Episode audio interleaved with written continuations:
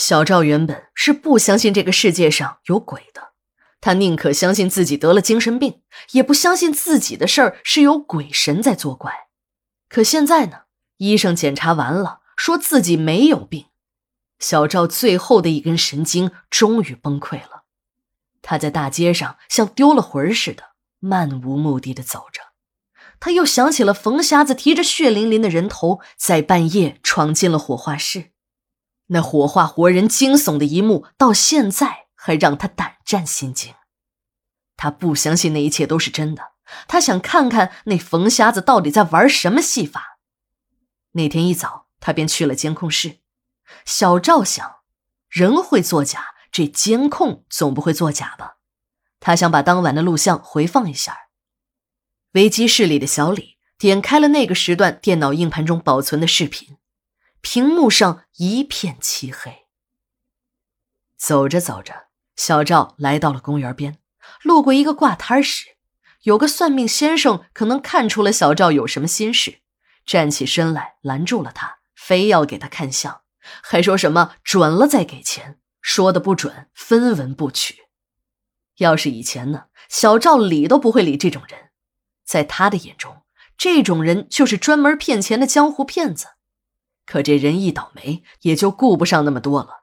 反正自己呢，也不知哪尊神灵验了，都拜一拜，说不定会有办法呢。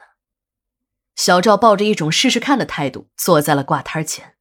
那个算命先生上下打量了一番小赵后，说道：“年轻人，恕我直言，你二目无神，印堂发暗，最近有恶鬼缠身，不日即将有血光之灾，且找你的还是一个女鬼。看来不置你于死地，他绝不会罢休啊！”小赵一听啊。这先生果然是大师，人家几句话就说到了自己的心里。他赶紧虚心请教，向大师讨教破解之法。这个算命的先生又仔细的打量了一下小赵，说：“你的一切厄运都是你的工作引起的，你工作的场所阴气太重。”小赵一听，这大师说的也太靠谱了。自己在殡仪馆工作，那里边都是死人，这还真是阴气最重的地方。他连忙点头说：“大师说的对，我不瞒您说，我正是在火化场工作。”大师一听，脸色变得更加凝重了。“嗯，你这身上的恶鬼还不少啊。哎，年纪这么小，怎么就到了那种地方工作呀？”你这事儿不好办呐！小赵看着大师欲言又止的样子，马上明白了是怎么一回事儿。对呀，这大师也是食人间烟火，要吃饭的。想到这里，小赵把自己身上的口袋翻了个遍，把看医生剩下的两百块钱，还有一些零钱，包括了几枚硬币，一起塞进了大师的包中。大师笑了：“小伙子。”今天你遇上我，算是你捡条命。这是天机，本来不能泄露的。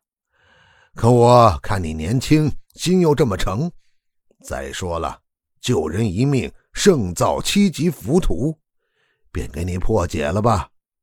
说着，从口袋中拿出了一张卡片，递给了小赵。把这张符咒揣在怀中。二十四小时不能离身，只要是离了身，你就会有性命之忧。但这只是个治标不治本的办法。你如果要永远摆脱这种厄运，还要做个长远打算，不要在那个地方做事了。小赵正要和大师再聊几句，让大师再指点一下自己，这时不知道是谁喊了一嗓子。城管来了！这位大师像弹簧一样从小马扎上站了起来，三下两下的收拾好了摊子，一溜烟的钻进了公园的厕所里，再也不肯出来。受了大师点拨的小赵，这些天以来第一次睡了个安稳觉。他虽然也看到了那个身影，但眼前的那架浮桥消失了。经过大师的教诲。他又仔细的观察了那个很像小芳的身影，也许是已经知道了对方是想害死自己的恶鬼，心态有了变化。这次他竟然从这个女人的身影上找到了不少和小芳不同的地方。一觉醒来，小赵感觉轻松多了，他已经下了决心，今天就把辞职报告交给史馆长，自己要离开这个阴气重的地方。至于那个女鬼嘛，反正也不是自己的小芳，她爱缠谁就缠谁去吧。自己要离开这个城市，寻找属于自己的生活去了。想到就要摆脱这种险些让自己崩溃的日子，小赵轻松极了，连走路都轻快了许多。可一到了单位的门口，小赵这心里啊又有了反复。真的让他离开，他还真的有点舍不得同事们。自己在殡仪馆工作的几个月里，每一个同事都是那样的帮自己，这样的工作团队，这样朴实的人际关系，恐怕自己以后在别的单位是再也找不着了。尤其是史馆长，一直把自己当成了苗子来培养，给自己派最好的师傅，就是想有一天把自己培养成单位的顶梁柱。自己这么一走，还真是有点对不起史馆长。